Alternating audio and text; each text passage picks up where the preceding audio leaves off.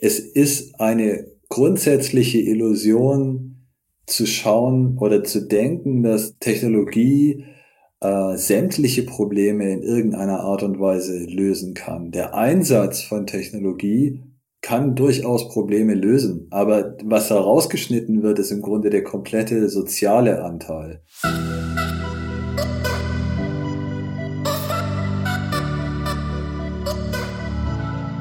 Hallo, liebe Zuhörende.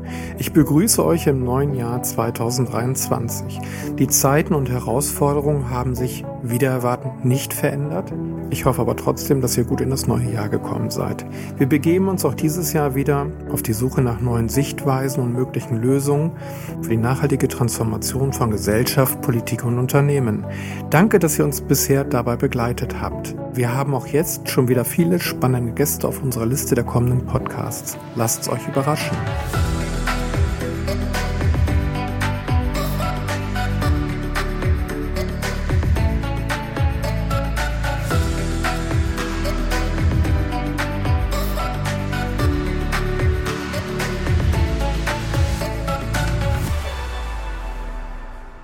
Habe heute die Freude, mich mit Felix Sühlmann-Faul zu unterhalten. Felix ist Techniksoziologe, er ist Speaker und Autor mit Spezialisierung auf Digitalisierung und Nachhaltigkeit. Ähm, von Hause aus ist er Werbekaufmann und MA in Soziologie und Politikwissenschaft.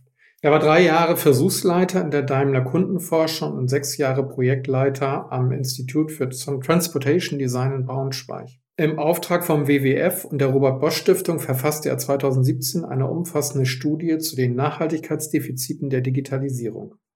Aktuell promoviert er über Digitalkapitalismus und war bis 2002 am Institut für Zukunftsforschung und Technologiebewertung IZT in Berlin am Aufbau eines deutschlandweiten Forschungsnetzwerkes zur Digitalisierung und Nachhaltigkeit beteiligt. Also genau das Thema, genau die Themenkombination, die uns natürlich interessiert. In diesem Projekt leitet er die Forschungslinie zur Digitalisierung und Wachstumsunabhängigkeit von Unternehmen. Kürzlich ist sein Buch Der blinde Fleck der Digitalisierung erschienen. Ähm, was uns heute zusammengeführt hat, ähm, hallo erstmal Felix. Hallo, ich freue mich dabei zu sein. Was uns heute zusammengeführt hat, ähm, war der aktuelle Forschungsbericht Digitalisierung und Wachstumsunabhängigkeit im Rahmen des Codina-Projektes von IZT und Wuppertal-Institut. Und ähm, da kennt sich Felix gut aus in diesem Forschungsbericht und darum soll es heute gehen. Wir besprechen den einfach mal ein bisschen. Und Forschungsbericht klingt jetzt erstmal nicht so spannend. Ich empfehle euch aber unbedingt einen Blick hineinzuwerfen. Es ist wirklich sehr, sehr spannend. Und äh, im Grunde genommen steht ein bisschen im Kern dieses Forschungsberichtes ähm, die Frage, warum wir dem BIP, dem Bruttoinlandsprodukt, eigentlich so eine große Bedeutung hinzumessen, wenn es um den Gradmesser für gesellschaftlichen Wohlstand geht. Ähm, oder anders gefragt, äh, Felix, müssen wir uns zukünftig um die Flugreise nach Mallorca und das dritte Auto Gedanken machen? Auf jeden Fall, so oder so. Ähm, unabhängig vom äh, Bruttoinlandsprodukt sowieso. Also ich denke, äh, es sind, es sind verschiedene Faktoren. Also ähm, wichtig ist, dass ähm, insgesamt das Thema Wirtschaftswachstum auch in, in Verbindung mit dem Bruttoinlandsprodukt ist äh, im Grunde eine Angelegenheit, die vor allem in Deutschland äh, sehr stark kulturell und ideologisch eigentlich eingebunden ist, was damit zusammenhängt, dass ähm, das Bruttoinlandsprodukt insgesamt ist ja ähm, 1940 von Keynes äh, in, in seiner Publikation passenderweise How to Pay for War aufgenommen worden. Die Geschichte des Versuchs, das äh, volkswirtschaftlich zu bemessen, ist sehr viel älter und stammt aus dem 17. Jahrhundert. Da gab es schon einen britischen Ökonom, der, der das äh, im Grunde versucht hat, äh, Wohlstand ähm, in Verbindung zu setzen mit der wirtschaftlichen Entwicklung. Und auch äh, interessant in dem Zusammenhang ist, dass es damals nämlich auch einen Krieg gab, nämlich zwischen äh, Großbritannien und Frankreich. Also damals ging es auch schon darum, äh, zu schauen, wie kann man die Steuern anpassen, um den, den Krieg irgendwie zu finanzieren. Naja, auf jeden Fall, ähm, der Stellenwert vom Bruttoinlandsprodukt und vom wirtschaftlichen Wachstum ähm, ist in Deutschland deswegen wichtig, weil nach dem Zweiten Weltkrieg es natürlich ähm, nicht die beste Idee war, sich auf den deutschen Nationalstolz zu berufen, aber auf was man dann stolz sein konnte, war nämlich das Wirtschaftswunder. Und der Zusammenhang zwischen Konsum und Produktion war damals im Rahmen des Wirtschaftswunders noch bis in die 60er Jahre auch, hatte sich in Waage gehalten.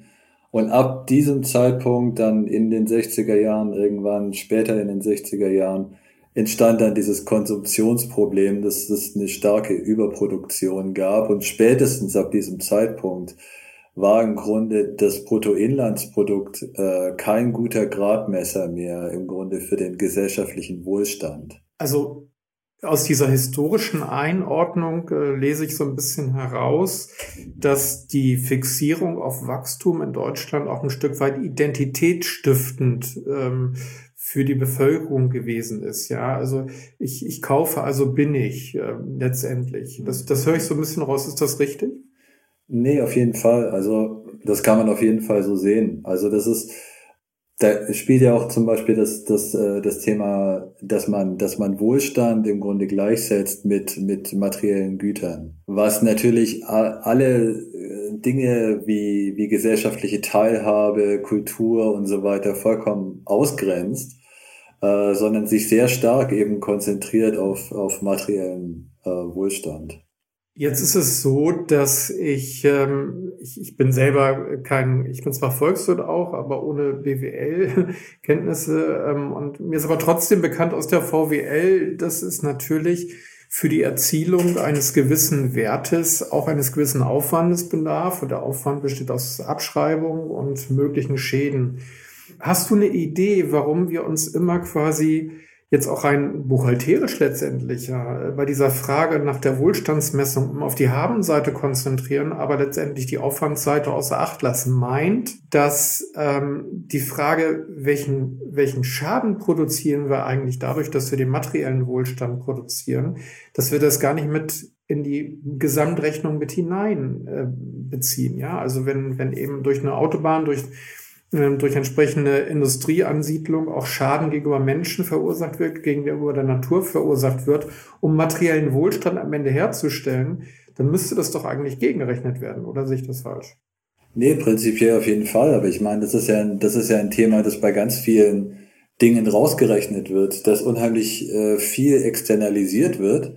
Wenn man das jetzt beispielsweise in Lieferketten festmacht, äh, dass zum Beispiel ein CO2-Abdruck, der bei der Herstellung billiger T-Shirts für H&M oder wie auch immer, andere Firmen, ähm, dass das aus, rausgerechnet wird und äh, jetzt beispielsweise nicht in den, in den Scope-Überlegungen von, ein, von den Firmen, die diese billigen T-Shirts aus Bangladesch oder wie auch immer aus dem globalen Süden kaufen, äh, da in diese Scope-Betrachtungen nicht mit eingeht, sondern diese Dinge werden externalisiert, weil es im Grunde, und ich meine, das läuft im Grunde darauf raus, dass, ähm, dass es ein altes kapitalistisches Prinzip ist, dass Konkurrenzdenken sehr stark in die Überlegungen mit eingeht, ein sehr großer, einen sehr großen Gedanken darstellt, Wachstum einen sehr großen Faktor darstellt. Und äh, wenn es um Wachstumszahlen geht, dann ist im Grunde ist natürlich die Problematik, dass wenn du Dinge davon abziehst, dann kannst du natürlich schlechter wachsen. Also rein zahlenmäßig betrachtet. Jetzt besteht ein interessanter Ansatz im Rahmen dieses Forschungsberichtes bezüglich dieser Schadensmessung und der Wohlstandsmessung letztendlich eine volkswirtschaftliche und eine betriebswirtschaftliche Weise zusammenzubringen, was ich sehr interessant finde, weil es das nicht häufig gibt, äh, diese, den Versuch, das beides zusammenzusehen. Und äh, ähm, es scheint mir so zu sein, dass auf der volkswirtschaftlichen Ebene ähm, die Frage der Indikatorik eine Rolle spielt, die aber auf der betriebswirtschaftlichen Ebene auch eine Rolle spielt. Ne? Also man, man muss ja im Grunde genommen erstmal die Instrumente haben, die Indikatoren messen, um Schaden zu messen, um ihn dann erstmal berücksichtigen zu können, oder? Äh, nee, auf jeden Fall. Genau. Das, ähm, also unser Ansatz war es ja im Grunde zu schauen, äh, eben nicht auf diesen Punkt rauszukommen, der normalerweise, wenn man über wirtschaftliches Wachstum spricht, äh, nach 10 bis maximal 20 Minuten auftritt, nämlich dass der Kapitalismus an allem schuld ist. Sondern unser Ansatz war es im Grunde zu schauen, wo gibt es die Möglichkeit, tatsächlich unabhängig von der systemischen Verwicklung und äh, globalen Problematik, äh, nämlich dass der Großteil der Nationen im Grunde ihren Sozialstaat und so weiter ähm, finanzieren über wirtschaftliches Wachstum ähm, und dadurch abhängig sind von wirtschaftlichem Wachstum, davon wegzukommen und zu gucken, wo sind tatsächlich die Spielräume. Und da sind wir eben hängen geblieben bei den kleinsten Einheiten der Volkswirtschaft, abgesehen von den Privathaushalten, nämlich bei den kleinen und mittelständischen Unternehmen, wo die Ausrichtung das operative Geschäft im Grunde noch mit Köpfen zusammenhängt und nicht mit einer Systemik, die äh, auf der Metaebene darüber schwebt. Das heißt, ihr spricht von der Wachstumsabhängigkeit auf der volkswirtschaftlichen oder gesamtgesellschaftlichen Ebene. Das System ist immer auf Wachstum angewiesen. Die Sozialversicherungsbeiträge müssen steigen, die Steuern müssen steigen, um dann in der Folge wieder mal Ausgaben zu finanzieren. Das ist eine Wachstumsabhängigkeit. Und du siehst aber auch, oder ihr seht auch, die Wachstumsabhängigkeit auf der Unternehmensebene. Ihr spricht ja von den wachstumsabhängigen Unternehmen. Da sprichst du natürlich, glaube ich, einen wunden Punkt an. Nicht? Also ähm, wenn ich, wenn ich mir vorstelle, du würdest einem, einem normalen durchschnittlichen Unternehmer sagen, äh, verzichte auf Wachstum, ähm, da würde der vielleicht nicht so begeistert sein. Nicht? Also was sind für dich die Argumente dafür? Also das ist, äh, das ist vollkommen richtig. Also ich, äh, ich habe im Rahmen dieser, dieser Forschungsarbeit auch mit ich habe mit sehr vielen Unternehmen gesprochen und auch durchaus mit klassisch ausgerichteten Unternehmen, die natürlich äh, sehr stark äh, sich da auf das Thema Wachstum konzentrieren.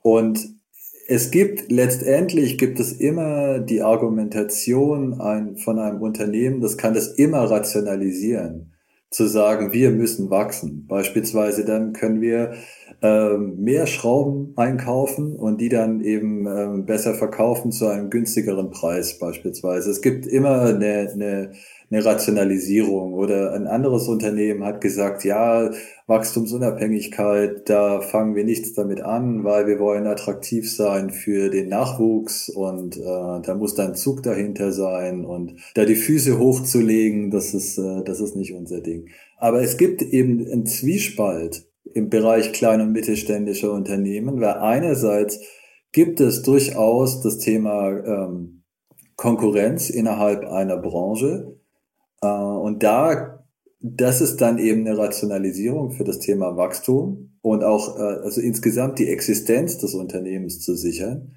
Aber gleichzeitig ist dieses ähm, dieser Wachstumstrieb bringt auch Wachstumsschmerzen mit sich und ähm, beispielsweise ist es so, dass äh, in vielen kleinen und mittelständischen Unternehmen ist es für die Unternehmensleitung immer noch attraktiv, äh, beispielsweise selber die, die Ärmel hochzukrempeln und im operativen Geschäft mit dabei zu sein, alle Angestellten beim Vornamen zu kennen und so weiter. Und wenn so ein Unternehmen wächst und dann beispielsweise auf Personalebene wächst, äh, dann zieht es automatisch mehr hierarchische Ebenen mit ein und diese Möglichkeit im operativen Geschäft äh, mitzumachen, ist dann für die Unternehmerin oder den Unternehmer eben nicht mehr möglich. Und das bringt dann auch durchaus den Wachstumsschmerz mit sich, ganz abgesehen davon, dass man dann für zum Beispiel, wenn wir jetzt äh, beim Personal bleiben, man ist halt für sehr viel mehr Arbeitsplätze verantwortlich und das bringt dann eben unternehmerisches Risiko mit sich. Also es kann durchaus auch attraktiv sein, für ein Unternehmen nicht wachsen zu müssen. Aber wenn wir mal uns den, den durchschnittlichen Unternehmer angucken, der ja sein Unternehmen aufgebaut hat, erfolgreich aufgebaut hat und äh, natürlich ein gewisses Selbstbewusstsein auch vor sich herträgt, dem auf einmal zu sagen, Jetzt verzichte im Grunde genommen auf, auf, weitere, auf weiteres Wachstum. Ähm, naja, nicht umsonst gibt es so wenige Unternehmen, ne, die auf Wachstum verzichten. Patagonia ähm, ist ja sicherlich eines der großen Beispiele, auch durch die internationalen Medien gegangen in den letzten Wochen oder Monaten.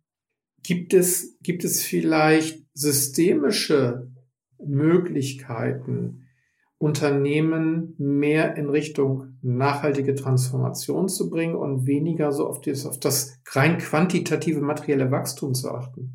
Auf jeden Fall. Und das ist eigentlich auch der Ansatz, ähm, der in den Unternehmen, mit denen ich gesprochen habe, die in unsere Definition von wachstumsunabhängigen Unternehmen, die da reinfallen, dass die allerdings in, also bei diesen Unternehmen gleich von vornherein her sich so aufgestellt haben, dass ähm, quantitatives Wachstum eigentlich kein Thema ist, sondern dass eigentlich eher ein, äh, ein Maximum an Nachhaltigkeit im Rahmen des operativen Geschäfts eines Unternehmens äh, an erster Stelle stehen muss.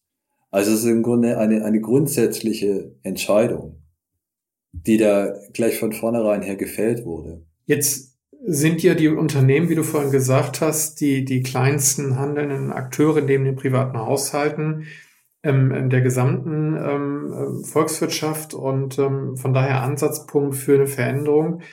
Jetzt ist es natürlich so, dass auf der volkswirtschaftlichen Ebene es unterschiedliche quasi Denkschulen oder Richtungen gibt, äh, wie mit Wachstum umzugehen ist. Und ähm, da habt ihr ja einige genannt. Nicht? Also es gibt ja nicht nur irgendwie die Wachstums-VWL, so nenne ich das jetzt mal, oder neoklassisches Gleichgewichtsmodell, so vom Standard, von der Technik her, sondern ihr habt auch weitere Alternativen noch genannt. Nicht? Es gibt äh, im Grunde eine Vielzahl von, Ansätzen und wenn man das ist ganz grob mal in zwei Lager trennt, dann kann man das aufteilen so zwischen Green Growth, das ist die eine Seite, und äh, Degrowth ist so die andere Seite. Und also grundsätzlich ist das, ist das Problem von, von beiden Schulen, dass die beide, gibt im Grunde für beide keine empirische also es gibt, äh, es ist ja im Grunde sehr schwierig, da sozusagen so ein Labor, unter Laborbedingungen die zwei Ansätze miteinander zu vergleichen. Und das ist auch einer der zentralen Kritikpunkte an beiden Schulen. Also ähm, bei Green Growth ist es im Grunde so, beide Schulen gehen mal ganz grundsätzlich davon aus, dass es ein Problem gibt für die ökologische Belastung durch Wirtschaftswachstum. Das ist im Grunde bei, bei beiden gleich. Allerdings sagt Green Growth äh, beispielsweise, das Wirtschaftswachstum ist nicht direkt gekoppelt an die ökologische Belastung, sondern es ist im Grunde, es muss, die Wirtschaft muss im Grunde so transformiert werden, dass ähm, sich mehr darauf konzentriert wird, technische Innovationen, nachhaltige technische Innovationen zu fördern.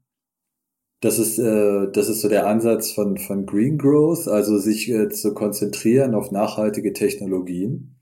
Und der Ansatz von, von Degrowth, also ist, äh, ist eher auf äh, politischer Ebene, wenn man jetzt äh, betrachtet, also Degrowth sagt ganz klar, es gibt eine direkte Kopplung zwischen Wirtschaftswachstum und ökologischer Belastung. Und äh, der, das Bruttoinlandsprodukt muss sinken. Und Green Growth sagt im Gegensatz dazu, nein, äh, das Wachstum muss gegeben sein, Bruttoinlandsprodukt muss sogar im Grunde äh, gesteigert werden.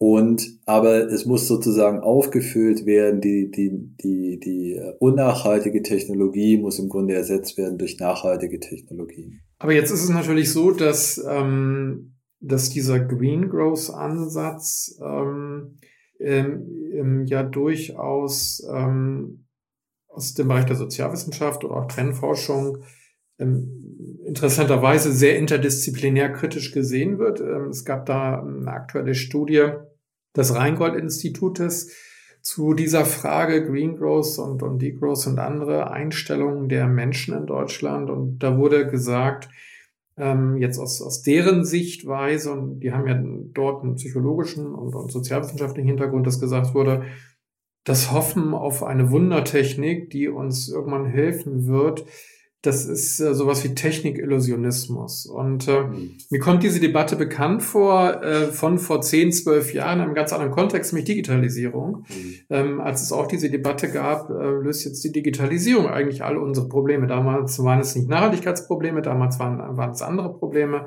Fragen von Produktivität oder Arbeitsplatzqualität. Und auch damals hat, haben die Technikillusionisten gesagt, äh, mit der Digitalisierung wird sich alles in Luft auflösen, alle Probleme in Luft auflösen. Und ähm, da sagt das Rheingold-Institut, ähm, das, das erleben wir heute wieder ähm, bei diesem Green Growth-Ansatz. Ähm, weil wir die Technik noch gar nicht haben, die wirklich in einem betriebswirtschaftlich sinnvollen Maße eingesetzt werden kann, um dann eben das Klima zu schützen. Ähm, was sagst du zu diesem sehr gewichtigen Kritikpunkt an der Stelle? Also ich, ich, äh, ich pflichte da im Grunde bei, weil ähm, sich darauf zu konzentrieren, dass Technologie Probleme löst. Das ist grundsätzlich erstmal dieser, dieser Technikdeterminismus, der auch jetzt im Grunde stark durch das Aufkommen des Internet äh, in, in Silicon Valley im Grunde das ist, was, was äh, dort die treibende Ideologie darstellt. Und die Antwort beispielsweise aus Silicon Valley zum Thema äh, Klimakrise ist ja im Grunde auch, wir brauchen einfach effizientere Technologien. Und damit hat sich das Thema gelöst. Sich auf Technologie zu konzentrieren, hat im Grunde einen Haufen von Problemen. Das eine ist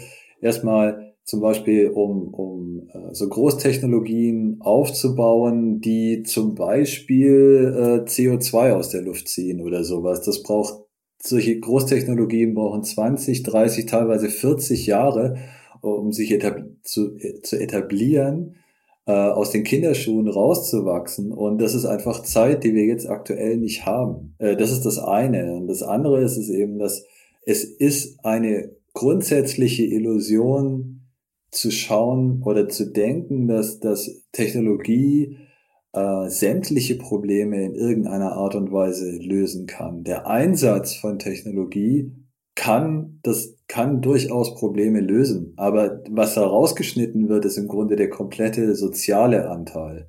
Weil es wird ja im Grunde auch äh, versucht, das ist, das ist das, was man Technological Fix nennt. Wenn man versucht, beispielsweise soziale Probleme ähm, durch äh, technologische Ansätze äh, zu lösen. Aber es funktioniert eben nicht so, dass man äh, in den Raum kommt und auf den Lichtschalter drückt und dann geht das Licht an. So funktionieren soziale Probleme eben nicht. Und das muss man alles im Grunde mit reinnehmen. Das heißt, der Technologie hat uns an den Punkt gebracht, an dem wir jetzt sind. Im Grunde in einem sehr krisenhaften Zustand. Und wir brauchen, das Bizarre ist, dass wir mehr Technologie brauchen, um davon wieder wegzukommen.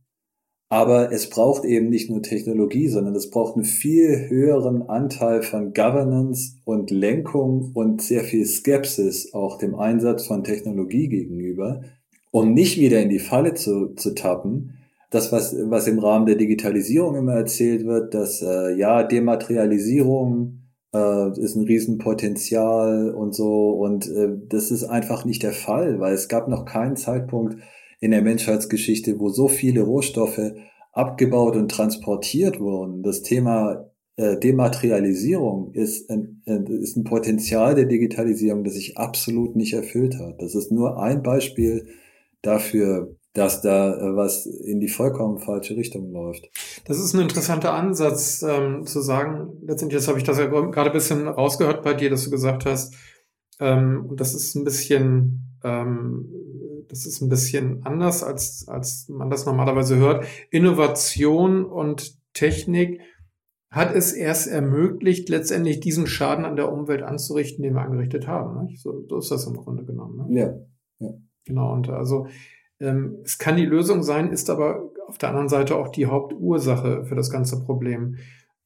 Siehst du denn Ansätze, ähm, oder wo siehst du Ansätze, wo seht ihr Ansätze in dem Forschungsbericht, ähm, um mit der Digitalisierung mehr Nachhaltigkeit zu erreichen und damit solche negativen Rebound-Effekte beispielsweise, ja, also durch Digitalisierung ist noch mehr ähm, Materialnutzung äh, möglich und damit noch mehr Umweltbelastung. Wo siehst du oder wie seht, wo seht ihr die Möglichkeiten ganz konkret mit der Digitalisierung mehr Nachhaltigkeit, egal ob da jetzt gesamtgesellschaftlich oder auf der betrieblichen Ebene zu erreichen? Also wir haben an verschiedenen Maßnahmen hm, gearbeitet. Grundsätzlich ist es so, das, was Digitalisierung für kleine und mittelständische Unternehmen erzeugt, ist ein sehr viel besseres Maß zu kommunizieren. Und das klingt jetzt banal, aber das macht einen riesen Katalog an Möglichkeiten auf. Äh, es gab vor kurzem eine spannende, äh, eine spannende Studie, da ging es zum Beispiel um das Thema Kreislaufwirtschaft und äh, konnte gezeigt werden, dass die Firmen, die in ihrer äh, Digitalisierung weiter fortgeschritten sind, äh, dass die durch, äh, dass die erstmal effizienter da drin sind, dieses Thema Kreislaufwirtschaft in ihre eigene Produktion zu übernehmen und auch erfolgreicher dastehen mit diesem Konzept. Das ist ein Anteil von, von Kommunikation, weil Kreislaufwirtschaft auch damit zusammenhängt, äh, unter den Firmen beispielsweise ähm, Produktionsüberschüsse und so weiter zu verteilen beispielsweise oder äh, bestimmte Materialien, die vielleicht im Unternehmen A anfallen, an das Unternehmen B weiterzugeben und so weiter. Und das sind das ist Kommunikation letztendlich. Und was Kommunikation eben auch erzeugt, ist, äh, abgesehen von der Kommunikation zwischen Unternehmen, ist eben auch eine bessere Kommunikation im Grunde mit den Kundinnen und Kunden, die letztendlich ein Unternehmen, das den, das Wagnis eingeht, den, das Risiko eingeht, sich nachhaltiger aufzustellen. Die Kundinnen und Kunden sind da wichtige sind, sind da wichtige Akteure, die eben auch auf eine bestimmte Art und Weise angesprochen werden müssen. Und da macht Digitalisierung eben auch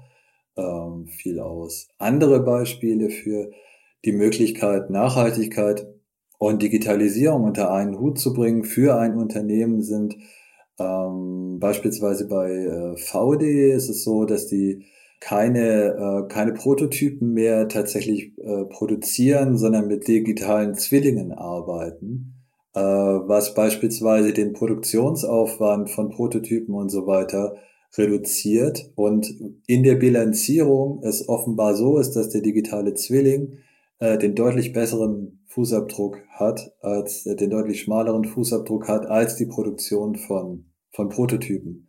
Man kann es äh, beispielsweise sehen, ähm, bei der Produktion von, von äh, Smartphones, dass die Vorproduktion und die Prototypenproduktion einen sehr großen Anteil hat in der, in der in Anteil grauer Energie, also der Embodied Energy, die letztendlich an dem Gerät klebt weil die, die, äh, bei, bei digitaler Technologie ist es ja im Grunde so, dass die Nutzung sehr wenig Energie verbraucht, aber die Herstellung extrem viel Energie und ein großer Anteil davon ist eben die Vorproduktion.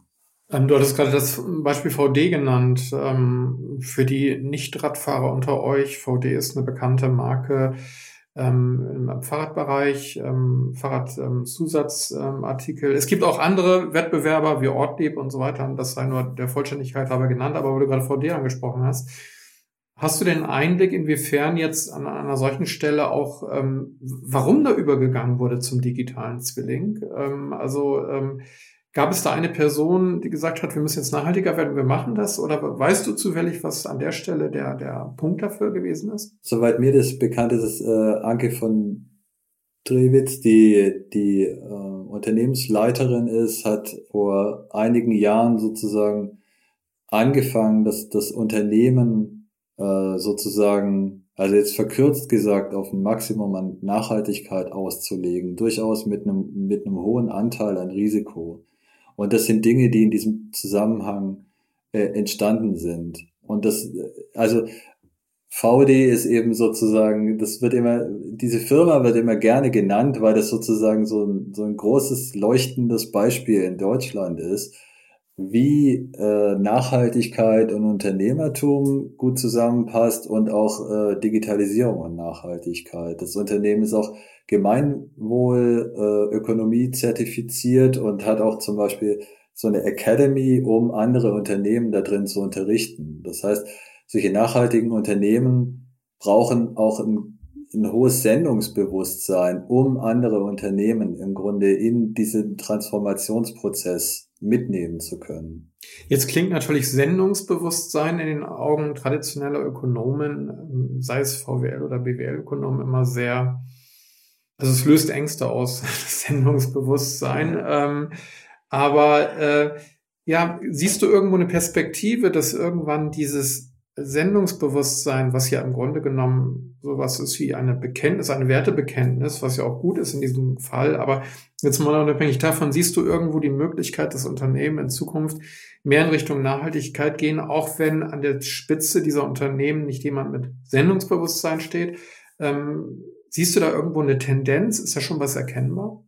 Also ich habe nicht, ich habe nicht Einblick in die in die gesamte Unternehmenslandschaft jetzt äh, beispielsweise in Deutschland, aber es ist so, dass äh, wenn man sich zum Beispiel die klassische Innovationskurve anschaut, also jetzt äh, Everett Rogers, äh, das ist diese, was man in, was man auch teilweise unter S-Kurve sieht. Ähm, das ist diese Innovationskurve, wo es zum Beispiel um die kann man einsetzen, zum Beispiel für, für technische Innovationen. Und das ist ähm, so eine, so eine gaußsche Glockenkurve. Und äh, die beginnt im Grunde mit den Early Adopters, also äh, Leute, die sehr früh sozusagen auf den Zug einer neuen Technologie aufspringen. Und dann steigert sich das so und es werden dann mehr Leute und dann gibt es eine Early Majority, das sind so um die 34, 35 Prozent von Leuten, die dann zusätzlich noch auf diesen Zug aufspringen und dann die Late Majority, die einen ähnlichen Anteil ausmacht. Und also dann ist im Grunde diese Etablierung gegeben. Und äh, dieses Thema, äh, dieses Thema Sendungsbewusstsein, das ist eben im Grunde dafür da, dass es eine eine Early, äh, die, es gibt diese Early Adopters. Und die müssen im Grunde die nächsten Gruppen von, von unter, also jetzt in diesem Fall von Unternehmen, denen im Grunde zeigen, dass es einen alternativen Weg gibt und die davon überzeugen und Einblicke in das eigene Unternehmen geben, um Best Practices äh, einzusehen, zu zeigen, guck mal, wir haben unser Unternehmen auf diese Art und Weise transformiert und es kann funktionieren das äh, Unternehmen kann überleben, äh, die Mitarbeitenden sind zufriedener. Warum versucht ihr das nicht vielleicht auch? Und äh, die, je mehr Beispiele es im Grunde dafür gibt, je mehr Unternehmen Einblicke erlauben äh, in diesen Transformationsprozess, desto überzeugender ist es dann auch im Grunde auch für, für mehr Unternehmen, bis es dann irgendwann im Idealfall natürlich zu so einer Art Trend wird, wo es im Grunde unschick ist, noch den in Anführungsstrichen alten Weg zu beschreiten.